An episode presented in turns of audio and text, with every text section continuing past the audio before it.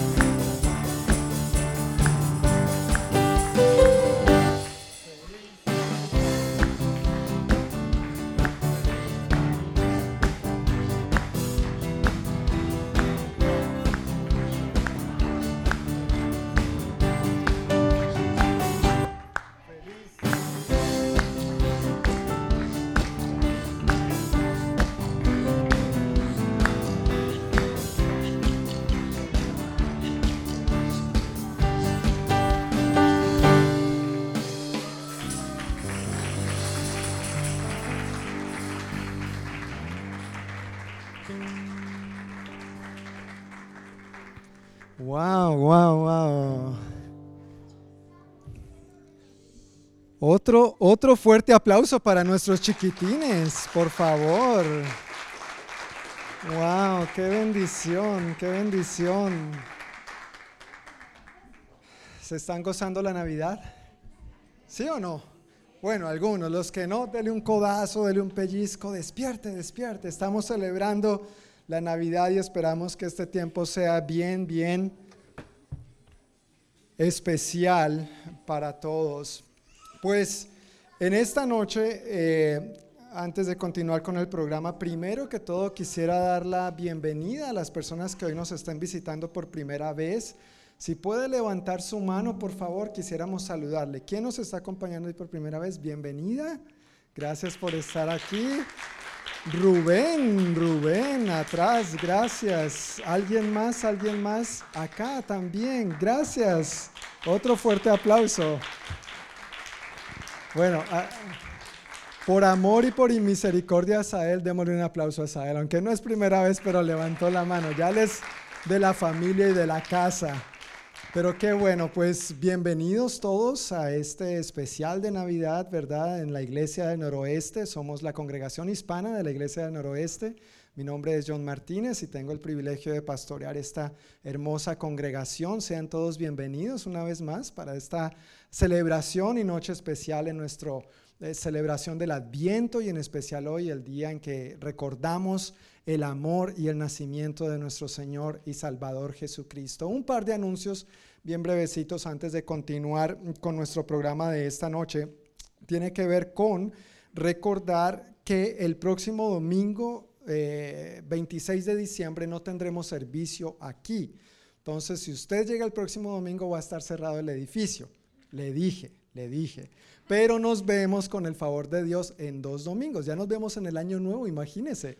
Entonces hoy además de decirnos feliz Navidad, tenemos que decirnos feliz año, ¿verdad? Feliz y bendecido año 2022. Ya con el favor de Dios nos volvemos a ver en persona el domingo 2 de enero a la misma hora, por el mismo canal, a las 5 de la tarde. Y en enero, como es habitual en nuestra iglesia, no solo nuestra iglesia local, la iglesia del noroeste, pero todas las iglesias cuadrangulares alrededor del mundo, nosotros empezamos enero, siempre acostumbramos a empezar cada año con unos días de oración y ayuno, dedicando al Señor, buscando la dirección y el favor del Señor.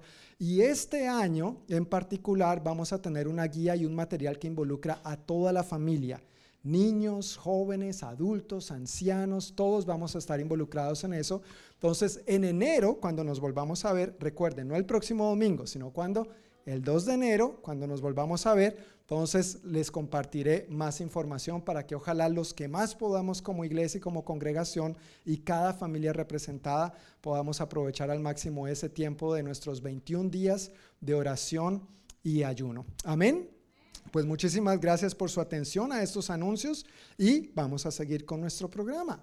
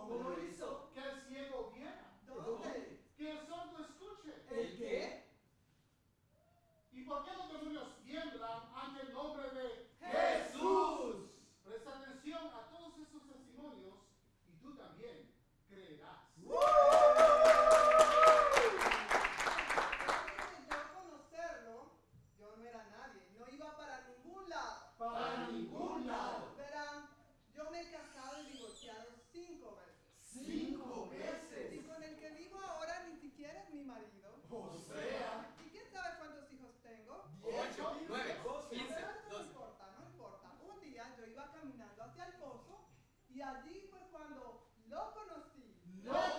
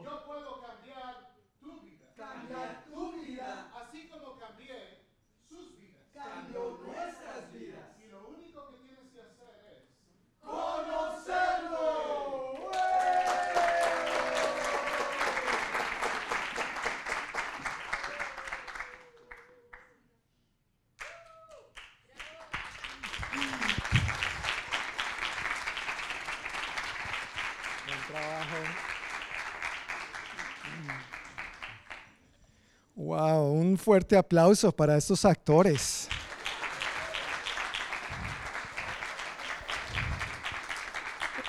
Eh, es- este grupo de actores, este grupo de actores, aló, aló, aló, uno, dos, tres, probando sonido de amplificación, sí. Está prendido, uno, dos, tres, cuatro, cinco, sí. Wow, yo iba a decir, acabo de gritar y ya me va a tocar gritar más. Pero estaba diciendo que un aplauso bien fuerte para este grupo de actores internacionalmente desconocidos, traídos directamente desde Hollywood. Hollywood, el barrio, el barrio de aquí enseguida.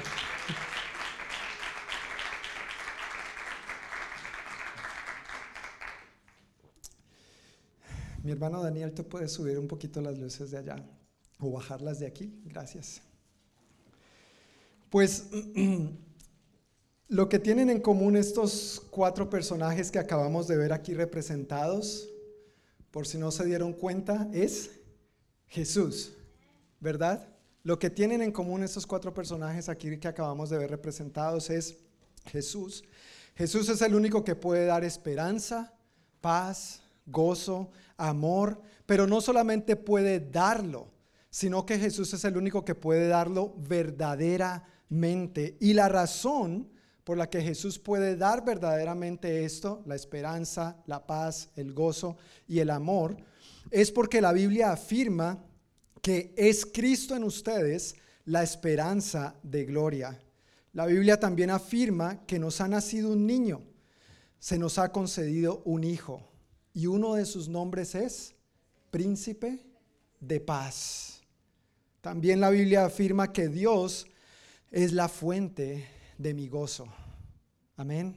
¿Tú puedes decir eso? Dios es la fuente de mi gozo. Amén. Dios es la única fuente legítima de nuestro gozo. Todo lo que provenga de otro lado realmente es ilegítimo. Y la Biblia también afirma que Dios es amor. Porque Jesús es, no solamente es algo que Él da, sino que puede morar en nosotros, en todos aquellos que hemos entregado nuestra vida a Él y en todo aquel que ha invitado a Jesús a morar en su vida. Por tres domingos nosotros hemos estado celebrando la temporada del Adviento. El Adviento significa venida, la primera venida del Señor Jesús, pero también al recordar la primera venida del Señor, recordamos, anunciamos y celebramos que Él vuelve por segunda vez. Festejamos el nacimiento, la natividad, la Navidad. Eso es lo que significa la primera venida de nuestro Señor y Salvador. Pero también hacemos mella en nuestro corazón de que Él prometió que un día volvería por su iglesia. Y nosotros, su iglesia, estamos esperando. Amén. Estamos esperando pacientemente. Así que hemos estado siendo enseñados, hemos estado escuchando sobre la esperanza el primer domingo, hace cuatro domingos. Luego escuchamos sobre la paz luego sobre el gozo y hoy en nuestro cuarto y último domingo de Adviento el tema es el amor. Estas cuatro palabras, esperanza, paz, gozo y amor, resumen lo que el Señor trajo consigo en su primera venida pero también nos muestra en lo que el Señor ha querido que nosotros disfrutemos no solo por la eternidad, algún día, si Dios quiere, cuando vaya al cielo y pase la eternidad con Él. Pero estos aspectos, estas características, estas bendiciones, Dios quiere que tú y yo las disfrutemos aquí, hoy y ahora, mientras todavía estamos en esta tierra. Estas bendiciones, la esperanza, la paz, el gozo y el amor, no es algo que Jesús solamente da, sino que como mencioné hace un momento y como leí de las escrituras, es lo que Jesús es. Por eso en Él hay verdadera esperanza. Por eso en Él y solo en Él hay verdadera paz. Por eso en Él y solo en Él hay verdadero gozo. Por eso en Él y solamente en Él hay verdadero amor. Y es lo que vamos a estar viendo esta noche en Primera de Juan, capítulo 4, versículos 7 al 13. y tiene todos recibieron sus notitas. Si no tiene notitas de estas, por favor levante su mano para que los sugieres nos hagan el favor de hacerle llegar una. Gracias por aquí. Levántela bien para que le vean de atrás, por favor. Gracias a todos los que les falta, si pueden recibir. Gracias. Allí pueden ir siguiendo, siguiendo las notas. Y también si no tiene una Biblia con usted, puede usar una de las que tiene frente, ahí enfrente, en, el espaldar del banco. Y voy a estar leyendo Primera de Juan 4, 7 al 13, que está en la página 1840. Página 1840.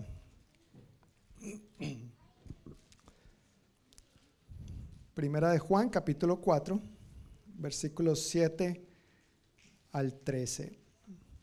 Y para comenzar, vamos a leer el versículo 7 y 8 solamente. ¿Ya estamos ahí? Sí. Gracias. Primera de Juan está ahí entre Génesis y Apocalipsis. Antecitos de Apocalipsis. Unos cuantas páginas antes de Apocalipsis. Ok, pues dice así la palabra de Dios.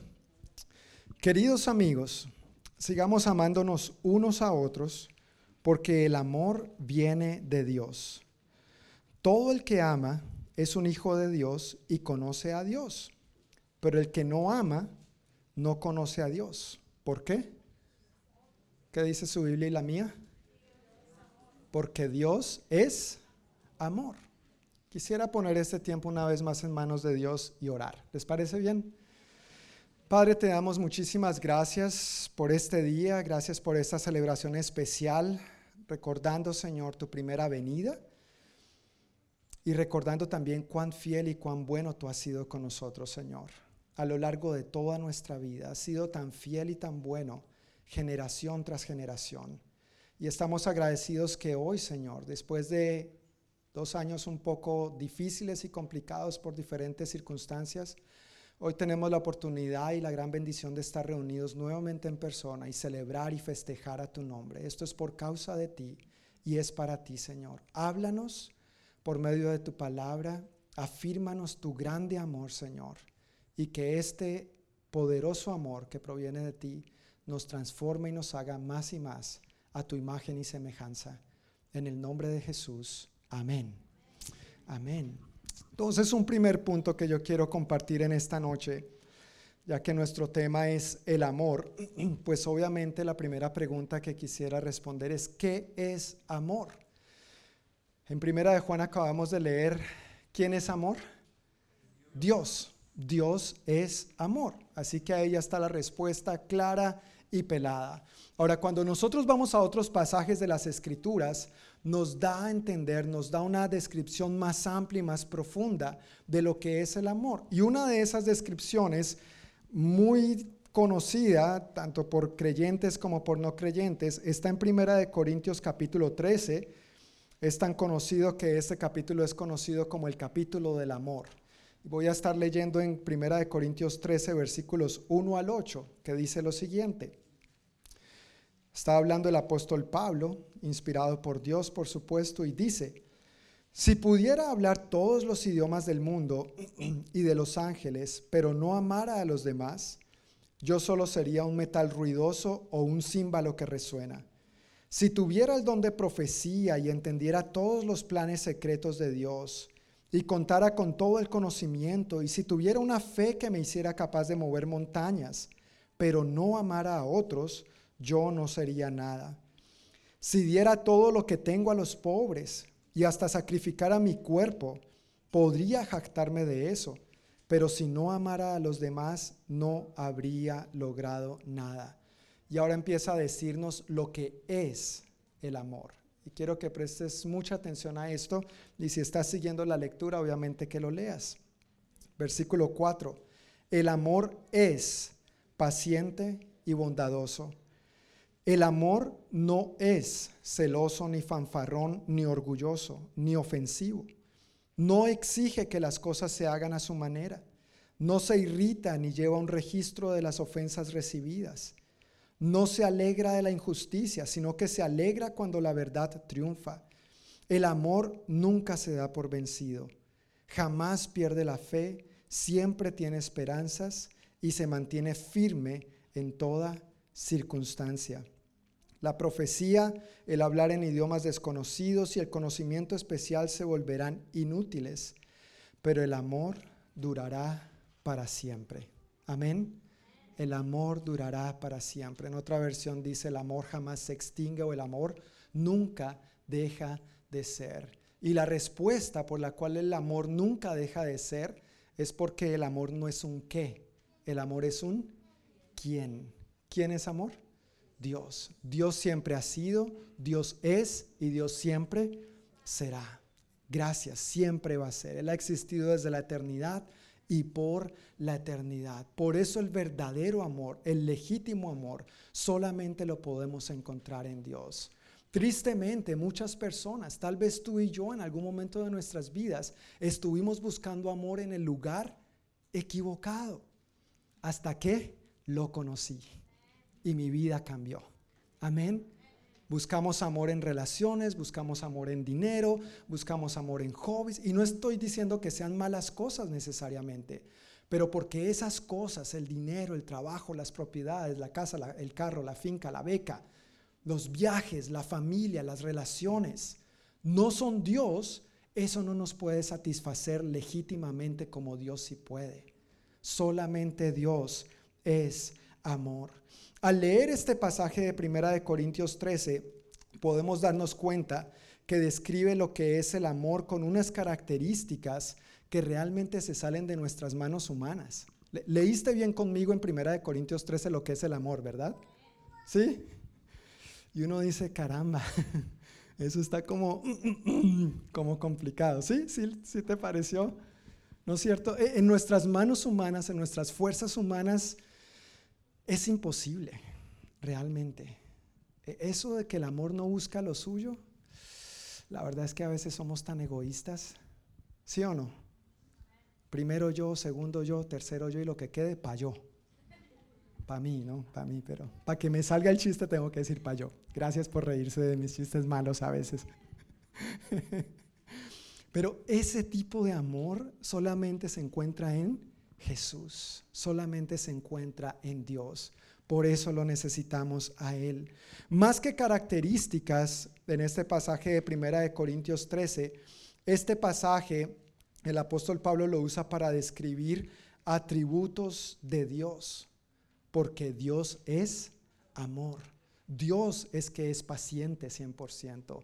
Dios es que es bondadoso 100%. Dios es que no es egoísta 100%. Dios es que 100% se goza, se alegra de la justicia cuando la verdad triunfa. Dios 100% cumple esto. Así que esos atributos más bien nos describen quién es Dios. Y Dios, como acabamos de leer en Primera de Juan, Dios es amor. Como podemos ver también, tanto en Primera de Juan como en Primera de Corintios 13, ni Juan ni Pablo usan la palabra sentimiento para definir lo que es el amor. Muchas veces, cuando hablamos sobre el amor, lo primero que pensamos es que el amor es un sentimiento, pero el amor no es un sentimiento, el amor es una persona, Dios, encarnado en su Hijo, Jesús. Y la mayor muestra de ese amor fue en la cruz por amor a ti y por amor a mí. El amor bíblicamente no es un sentimiento, el amor es Dios. El amor no es un qué, el amor es un quién. ¿Quién?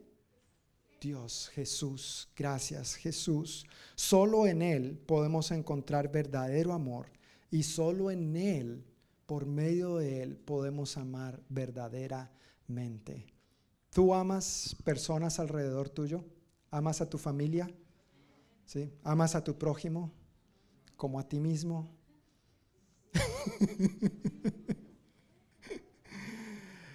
si somos honestos, algunas veces sí y algunas veces ah, yo no podrías preguntar otra cosa.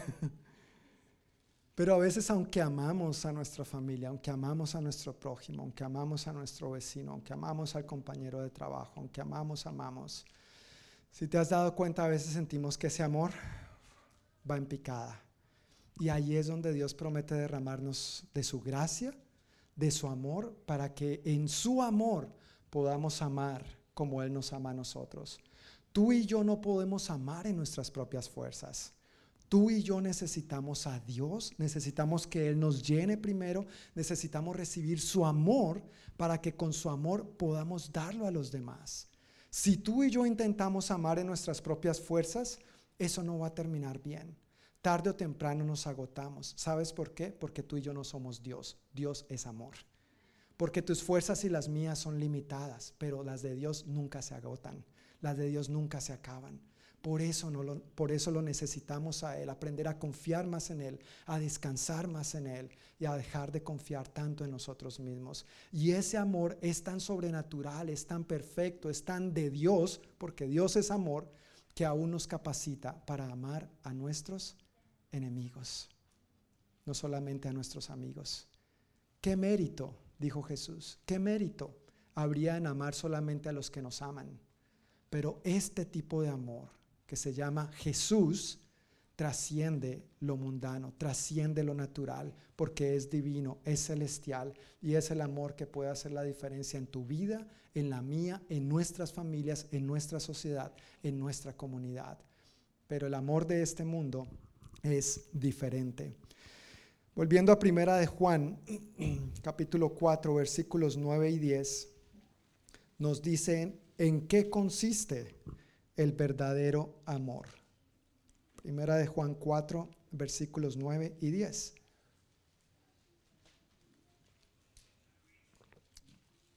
Dice así la palabra de Dios. Dios mostró cuánto nos ama al enviar a su único Hijo al mundo para que tengamos vida eterna por medio de Él. En esto consiste el amor verdadero no en que nosotros hayamos amado a Dios, sino en que Él nos amó a nosotros y envió a su Hijo como sacrificio para quitar nuestros pecados. ¿En qué consiste el amor verdadero? Según el versículo 10, quiero leerlo textualmente una vez más, dice, no en que nosotros hayamos amado a Dios, sino en que Él nos amó a nosotros y envió a su Hijo como sacrificio para quitar nuestros pecados. En eso consiste el amor verdadero. Y más adelante, si seguimos leyendo este capítulo, llegando al versículo 19, dice que nos amamos unos a otros. En otras versiones dice, ahora nosotros lo amamos a Él. ¿Por qué? Porque Él nos amó primero. Así que ¿quién tomó el primer paso en amar? Dios. Dios siempre toma el primer paso. Allí ninguno de nosotros podemos tener mérito, ni enorgullecernos, ni enaltecernos. Dios siempre te ha amado. Dios siempre ha dado el primer paso para decirte de una y otra manera, yo te amo. Yo quiero estar cerca de ti, quiero que me des el lugar que me corresponde en tu vida. Quiero que caminemos juntos en esta vida. Y no es algo que muy naturalmente nos sale a los seres humanos. Si nos saliera a nosotros muy naturalmente eso, entonces no habría la necesidad de predicar el Evangelio y de estar insistiendo, arrepiéntete de tus pecados y entrega tu corazón a Cristo. Pero porque necesitamos a Cristo, porque Dios nos ama, porque Él es bueno, nos insiste una y otra vez. Llama a nuestra puerta, tun, tun, tun. Y allí es cuando, si la abrimos, lo conocemos. Y Él saca todo lo que tenga que sacar de nuestra vida que no le agrada a Él, por su amor, por su gracia, porque Él quiere y tiene lo mejor para tu vida y para la mía. El verdadero amor, de acuerdo a este pasaje que acabamos de leer, que consiste no en que nosotros hayamos amado a Dios, sino en que Él nos amó a nosotros y envió a su Hijo como sacrificio para quitar nuestros pecados, ese verdadero amor tiene que ver con entrega total, absoluta, sin reservas e incondicional. Eso es lo que es Jesús y eso es lo que también vino a hacer Jesús por ti y por mí. Normalmente en Semana Santa eh, hablamos de lo que Jesús hizo en la cruz y claro, valoramos sus sacrificios. Si Él no, no hubiera entregado su vida en sacrificio por nosotros, tú y yo no tendríamos la oportunidad de conocer este amor perfecto, divino y eterno de Dios. Pero para que Él llegara allá, la primera muestra de amor, de entrega de Dios por ti y por mí, fue que Dios, siendo Dios, se hizo como uno de nosotros. Dios vino a que le cambiaran los pañales. Dios todopoderoso, ilimitado, sin defecto, sin mancha alguna, sin razón alguna de venir a sufrir en esta tierra lo que tú y yo sufrimos, él dijo, por amor a ti, a ti, a ti, a ti, a ti, a ti, a cada uno de nosotros y a la humanidad entera, yo voy a hacerme como uno de ellos. Voy a crecer y voy a modelarles lo que es una vida dependiente del Padre. Voy a mostrarles que yo soy el camino, la verdad y la vida y que nadie viene al Padre si no es por mí. ¿Todo por qué? Por amor, un amor sacrificial el sacrificio de Jesús no fue solamente en la cruz. El sacrificio de Jesús fue desde el momento que le dijo al Padre, Padre, yo voy. Yo me despojo de mi deidad y voy a hacerme como uno de ellos para pagar el precio que ellos no pueden pagar por el rescate de sus vidas, por el perdón de sus pecados. Así que cuando celebramos la Navidad, cuando celebramos el nacimiento de Jesús, estamos celebrando un amor sacrificial. Estamos celebrando un amor que trasciende las barreras, no importa, pase lo que pase. Un amor que nos ama a pesar de, un amor que nos ama incondicionalmente. Ese amor es Jesús, es Dios, Él y solamente Él es amor. Prueba de este amor sacrificial del Señor por nosotros lo vemos a lo largo de las escrituras, por supuesto, pero hay tres que tal vez son muy conocidas por todos nosotros. Una de ellas, Juan 3:16. A ver, ¿quiénes se lo saben de memoria? Porque de tal manera amó Dios al mundo que envió a su único Hijo para que todo aquel que en Él crea no se pierda, mas tenga vida eterna. Y lo envió no para que viniera a pasear, no lo envió de vacaciones. Ya sabemos cómo termina la historia. No en muerte, no en crucifixión, no en sepultura, en resurrección, en victoria. Pero esa resurrección costó un sacrificio, obviamente. Romanos 5.8 me encanta. Dice que Dios demuestra su amor por nosotros en esto, en que cuando todavía éramos pecadores, Cristo murió por nosotros. E, este es uno de los pasajes de la Biblia que conquistó mi corazón cuando yo llegué a Cristo, porque yo dije, wow, Señor, tú no esperaste a que yo fuera bueno, bueno entre comillas, que la Biblia dice que bueno solo hay uno, Dios. Tú no esperaste, Señor, que yo fuera bueno para entonces aceptarme. Tú me recibiste con toda mi sinvergüencería, con todo mi sucio, con todo mi pecado, con todas mis manchas, con todas mis maldades. Y entonces es que me empezó a transformar. ¿Cuándo? Cuando lo conocí. Cuando lo conocí. Cuando conocemos a Cristo. Cuando venimos a Cristo. Venimos con nuestra suciedad. No tenemos que presentarnos ante Él limpios y perfectos. Fuera de Él no podemos. Lo necesitamos a Él para poder ser limpios y en el camino, en el proceso, ir siendo perfeccionados. En términos bíblicos, ir siendo santificados, aprendiendo a conocer al Padre y a obedecerle porque le amamos, porque queremos corresponder a su eterno, infinito y perfecto amor. Efesios 2, 4 al 5 nos habla también de este amor sacrificial de Dios por nosotros. Pero Dios es tan misericordioso y nos amó con un amor tan grande que nos dio vida juntamente con Cristo cuando todavía estábamos muertos a causa de nuestros pecados. Por la bondad de Dios han recibido ustedes la salvación. Tú sabes que espiritualmente hablando, la condición del ser humano eh, son dos. O, se está en una de las dos, se, está en una o se está en la otra, pero no se puede estar en las dos. Bíblicamente hablando, la condición espiritual del ser humano es o está vivo o está muerto. ¿En cuál condición te encuentras tú hoy, aquí y ahora? Si has aceptado a Cristo, si has conocido a Cristo, tú tienes vida.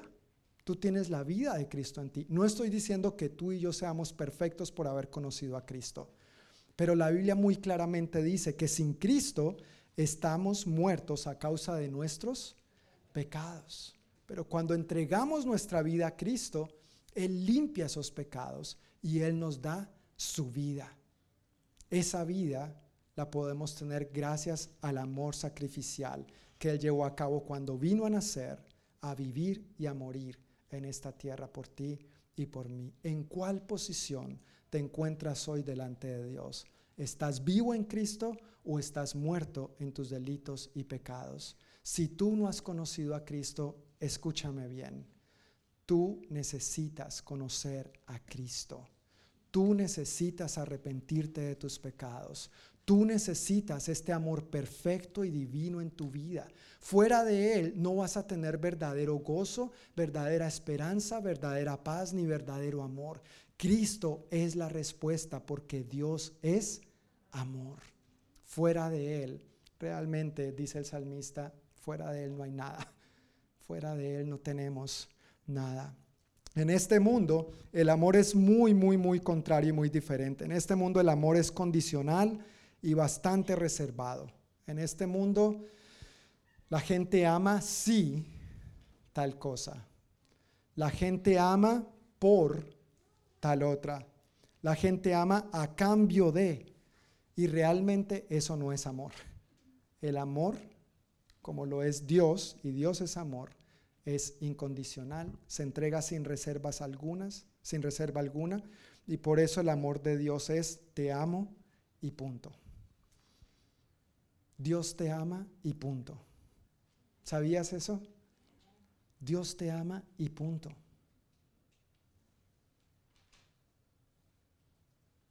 Piénsalo por un momento, repítelo en tu corazón.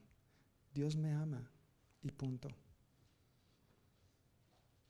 Y no puedes hacer nada para que te ame más, pero tampoco puedes hacer nada para que te ame menos con amor eterno te he amado.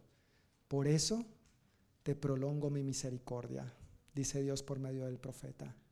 con amor eterno te he amado y por eso te prolongo mi misericordia. Tú y yo no podemos hacer nada para merecer el amor de Dios. Es un regalo.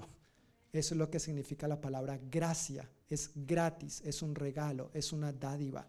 Y un regalo, como me has escuchado decirlo una y otra vez, simplemente lo recibimos, nos apropiamos, lo disfrutamos, lo compartimos, lo celebramos o simplemente lo rechazamos. No, gracias, no me interesa.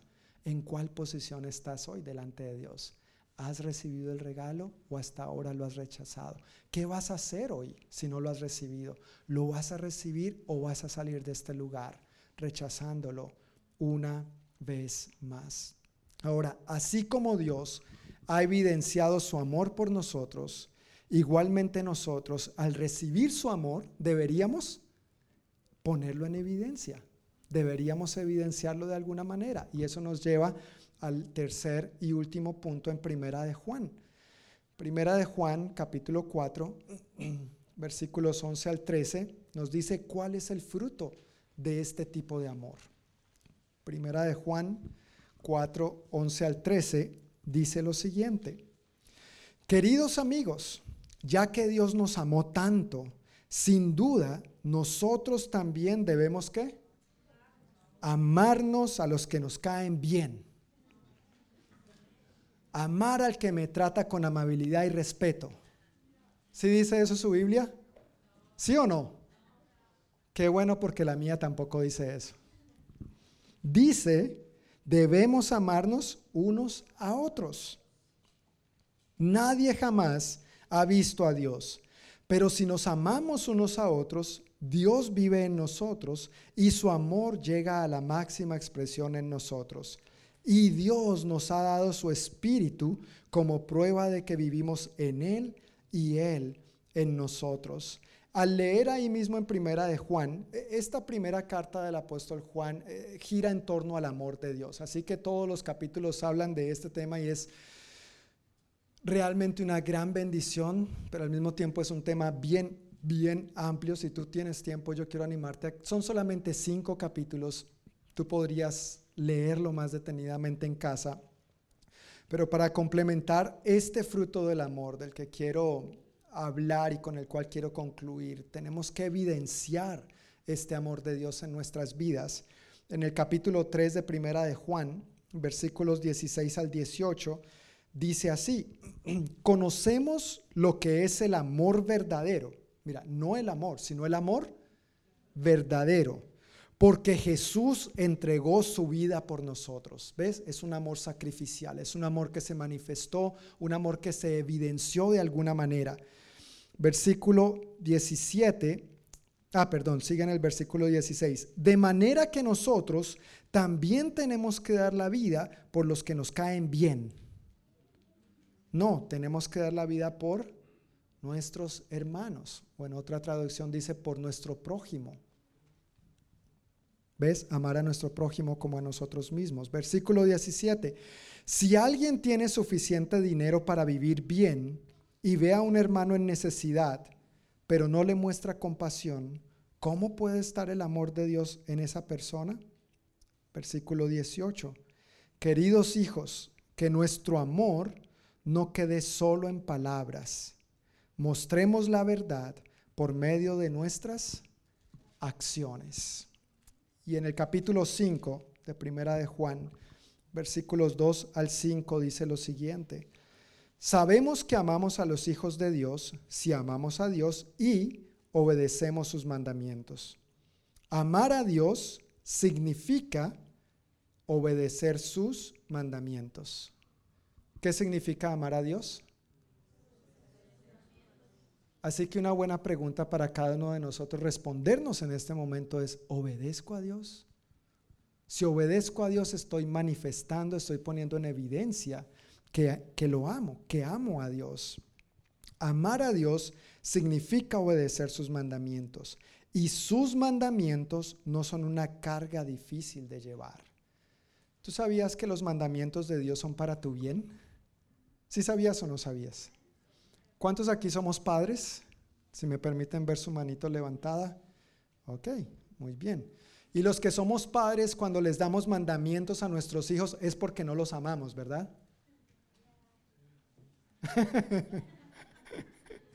Esa parte no iba en el guion, pero cuando les damos mandamientos a nuestros hijos, ¿por qué lo hacemos? Porque los amamos, porque no queremos que se lastimen, porque queremos guardarlos de que cometan ciertos errores en la vida y tal vez nuestros hijos digan, ay, pero mi papá, mi mamá, ¿verdad, hijos? Hmm, yo me los conozco, mosco. Y a veces parece que nosotros los papás fuéramos muy canzones con nuestros hijos, pero es porque los amamos, porque queremos que les vaya bien en la vida, porque queremos evitarles dolores de cabeza, porque queremos cuidarlos lo más que podamos, ¿verdad? ¿Sí o no, papás?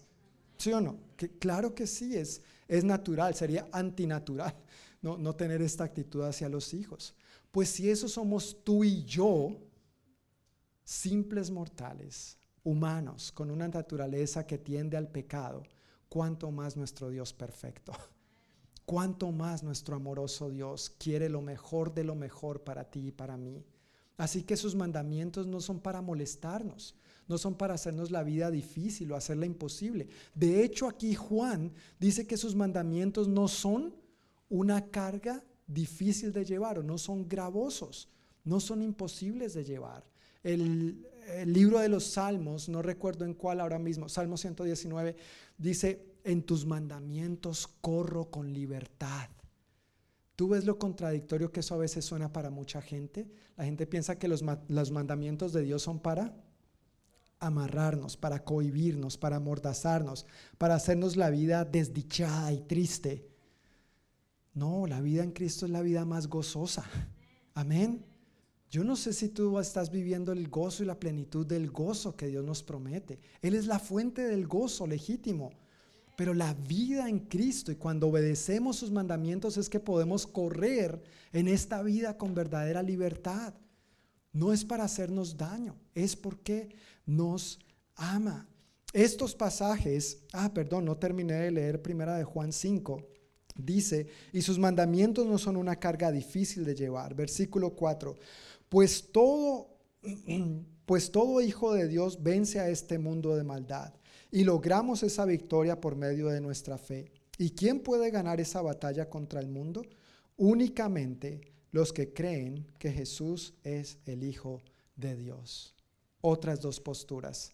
¿Crees que Jesús es el Hijo de Dios o no crees esto? ¿En cuál posición estás? ¿Qué respuesta vas a dar al Señor hoy? Frente a esta oportunidad de conocerlo para que tu vida también cambie o que si ya lo conoces, cómo conocerlo más íntima, estrecha, profundamente para ser como Él es, para vivir como Él vivió, para deleitarnos en sus mandamientos y experimentar esa vida plena y abundante que Él nos prometió. ¿No es eso lo que Él dijo? Yo he venido para que tengan vida y para que tengan una vida ahí. Mm, ¿Sí? Para que tengan una vida abundante. Una vida abundante, eso implica el shalom de Dios, el bienestar de Dios en todas las áreas de tu vida y la mía. Estos pasajes que acabamos de leer en Primera de Juan muestran que el fruto del amor, por un lado son acciones y por el otro lado es obediencia. Por un lado son acciones, no solo palabras. Palabras sin acciones son solo buenas intenciones. Palabras sin acciones son solo buenas intenciones. Pero cuando esas palabras, cuando el dicho lo llevamos al hecho, ahí hay una gran diferencia, ¿verdad? Esas acciones entonces conllevan obediencia a sus mandamientos. ¿Recuerdas cuando en los evangelios se narra la historia de un maestro de la ley que se acerca a Jesús para preguntarle, maestro, ¿cuál es el mandamiento más importante de todos? ¿Y qué le responde Jesús? El mandamiento más importante de todos es, amarás al Señor tu Dios con todo tu corazón, con toda tu mente, con toda tu alma y con todas tus fuerzas. Pero ahí no concluye, no es punto final. Le dice, y el segundo es similar. Amarás a tu prójimo como a ti mismo. No dice al prójimo que nos cae bien, a tu prójimo, al que te respeta y al que te irrespeta, sí, a ese mismo, a ese que se te está pasando por ahí ahora, ese. Y Jesús concluye esa porción diciendo, de estos dos mandamientos dependen toda la ley y los profetas. ¿De cuáles? De amar a Dios y amar al prójimo como a nosotros mismos. Palabras, decir a Dios que lo amo, decirles a los demás que los amo. Si no tengo acciones, eso son buenas intenciones.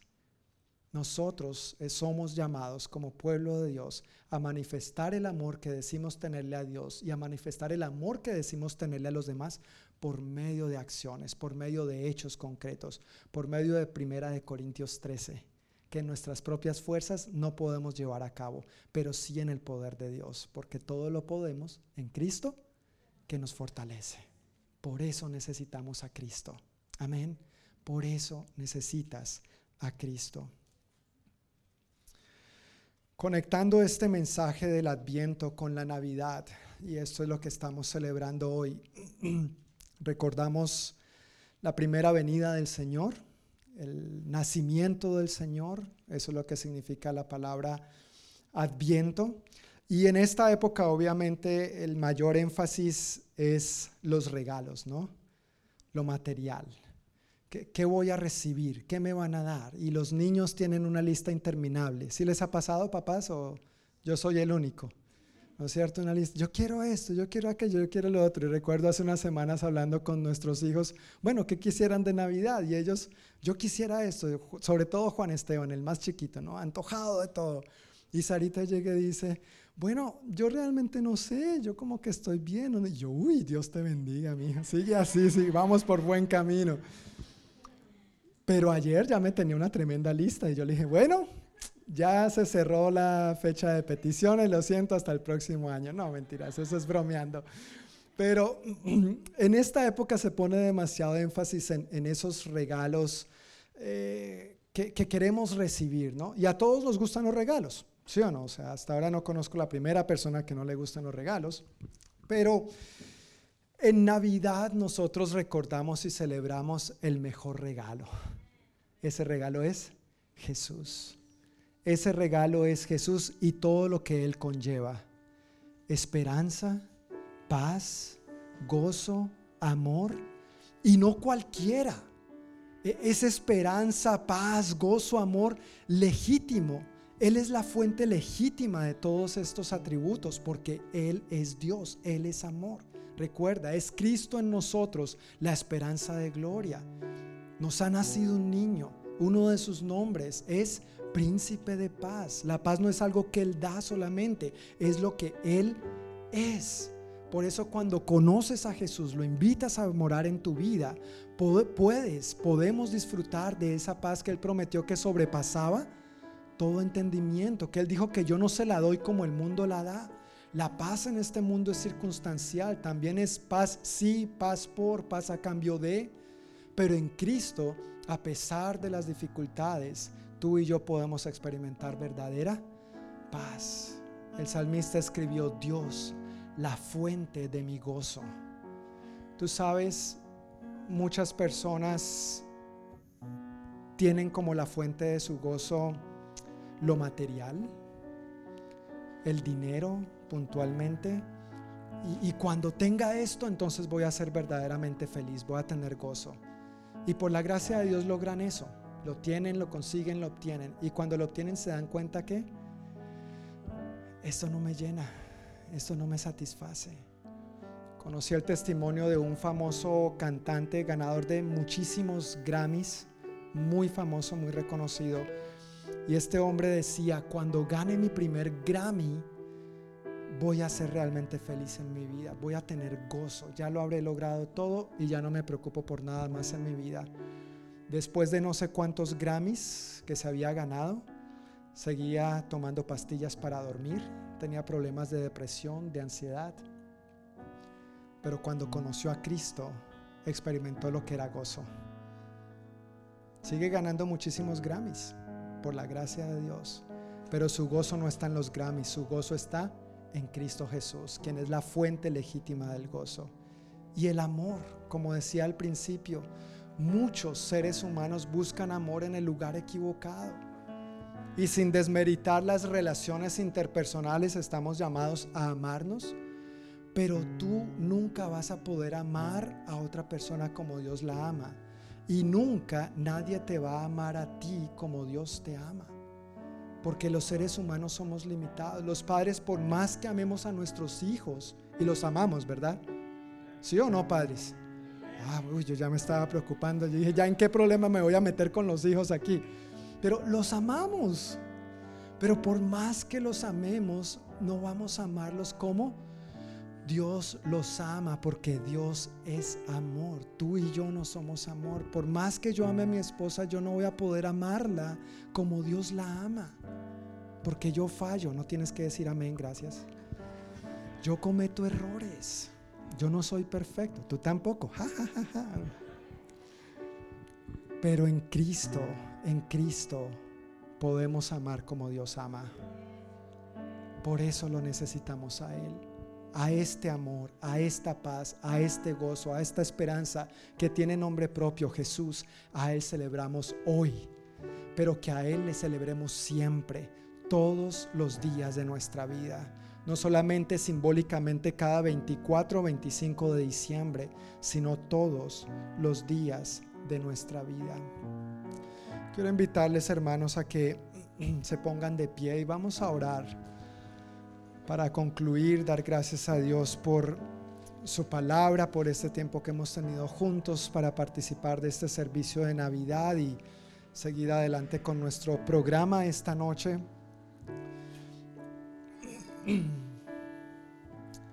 Pero obviamente hemos por cuatro domingos hablado del adviento, esperanza, paz, gozo y amor.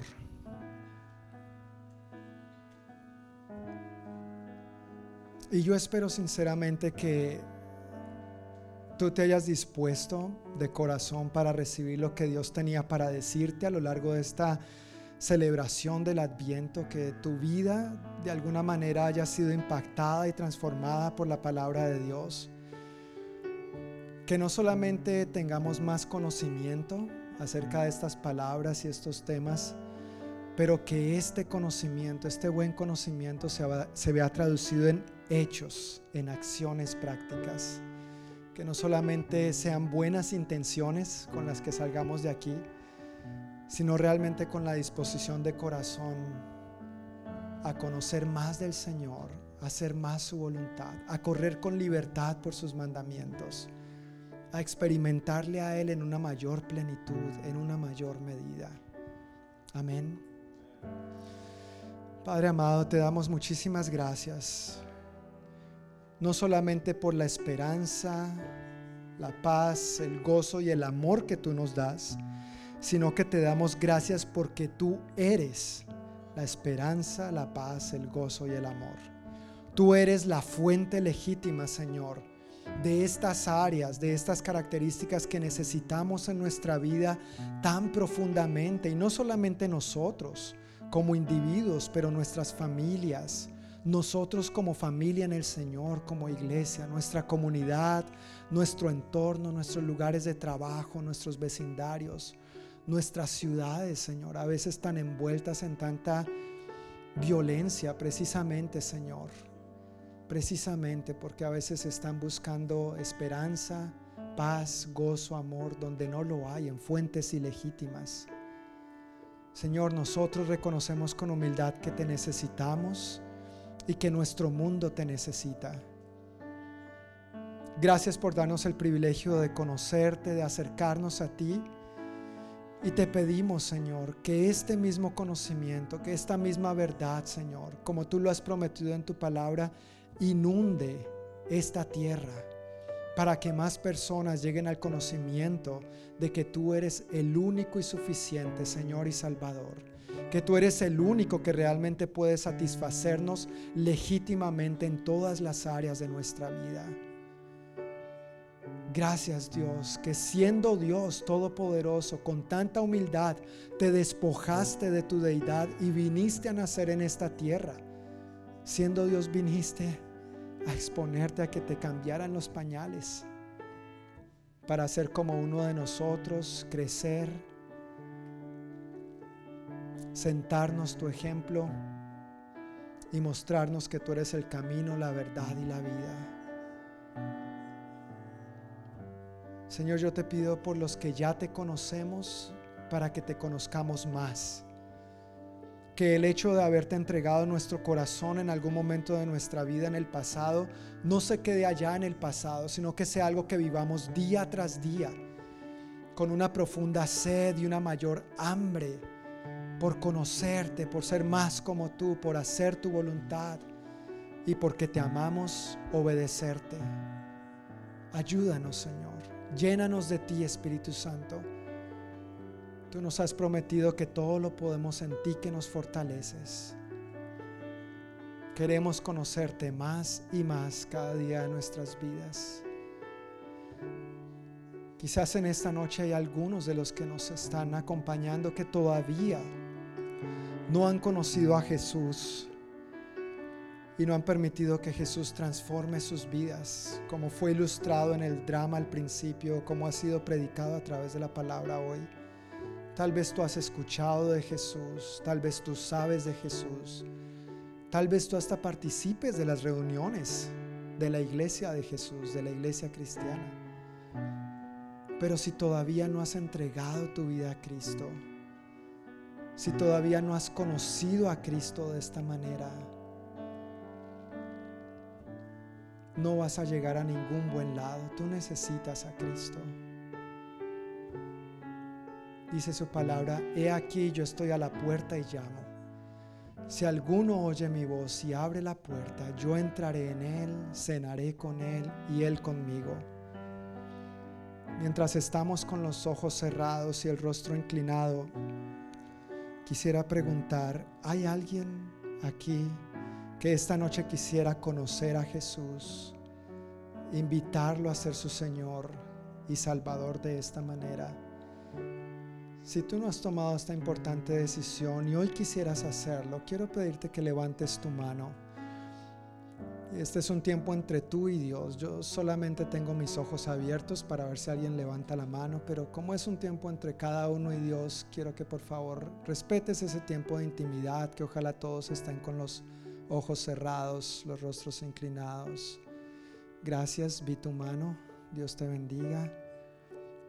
¿Hay alguien más esta noche que quisiera conocer a Jesús de esta manera, invitarlo a ser tu Señor y tu Salvador, experimentar esta plenitud de esperanza, de paz, de gozo, de amor.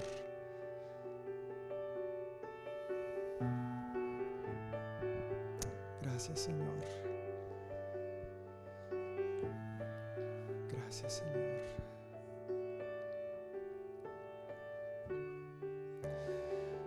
Padre, muchas gracias, muchas, muchas gracias. Yo quiero invitar a la congregación entera y a la persona que levantó su mano a que expresemos esto y acompañemos a esta persona expresándole su deseo a Dios, repitiendo esta sencilla oración, diciendo juntos, Señor Jesús, te doy muchas gracias por haber venido a nacer y a ser como yo en mi forma humana, limitada, conociendo las dificultades que yo también conozco para demostrarme tu amor. Hoy te invito a que seas mi Señor y mi Salvador. Te abro la puerta de mi corazón y te invito a que entres en él para que te sientes en el trono que te corresponde solamente a ti. Te pido perdón por todos mis pecados. Me arrepiento de ellos. Recibo tu limpieza y te agradezco por escribir mi nombre en el libro de la vida. Lléname de ti, Espíritu Santo, para poder vivir como tú quieres que viva, en tus fuerzas y no en las mías. En el nombre de Jesús. Amén.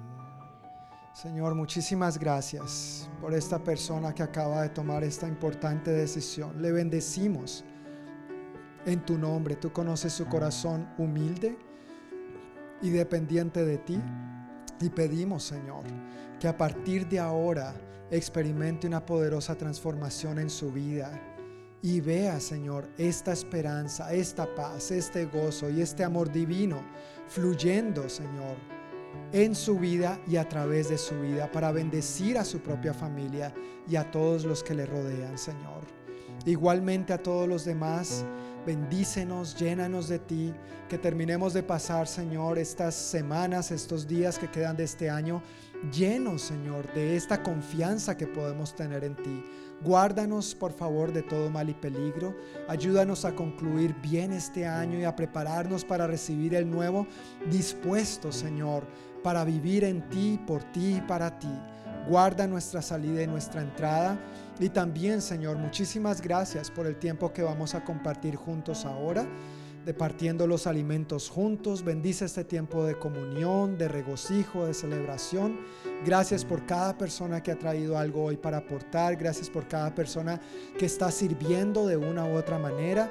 Y gracias, Señor, que en ti somos una familia. Somos la gran familia de Dios. Somos familia en Cristo. Y hoy podemos tener este tiempo para celebrar y deleitarnos juntos en ti. Te amamos Señor y estamos agradecidos por tu perfecto e incondicional amor sobre nuestras vidas. En el nombre de Jesús. Amén y amén. Amén. Familia, pues algunas directrices brevemente para compartir ahora juntos los alimentos. Vamos a pasar al gimnasio. Allá hay varias mesas ya listas y organizadas. Siéntense donde les guste, donde crean conveniente. También eh, vamos a estar tomando algunas fotos. Ulises nos va a hacer el favor de tomar fotos familiares. Entonces, por favor, sí, uh, entonces disfrute, disfrute esas fotos, por favor. Y mientras tanto, agradezco su atención. Mientras tanto, el equipo que vamos a ir alistando la comida, vamos a ir alistando eso y ya cuando estemos listos les vamos a indicar para que pasemos por la comida. ¿Está bien? Muchas gracias.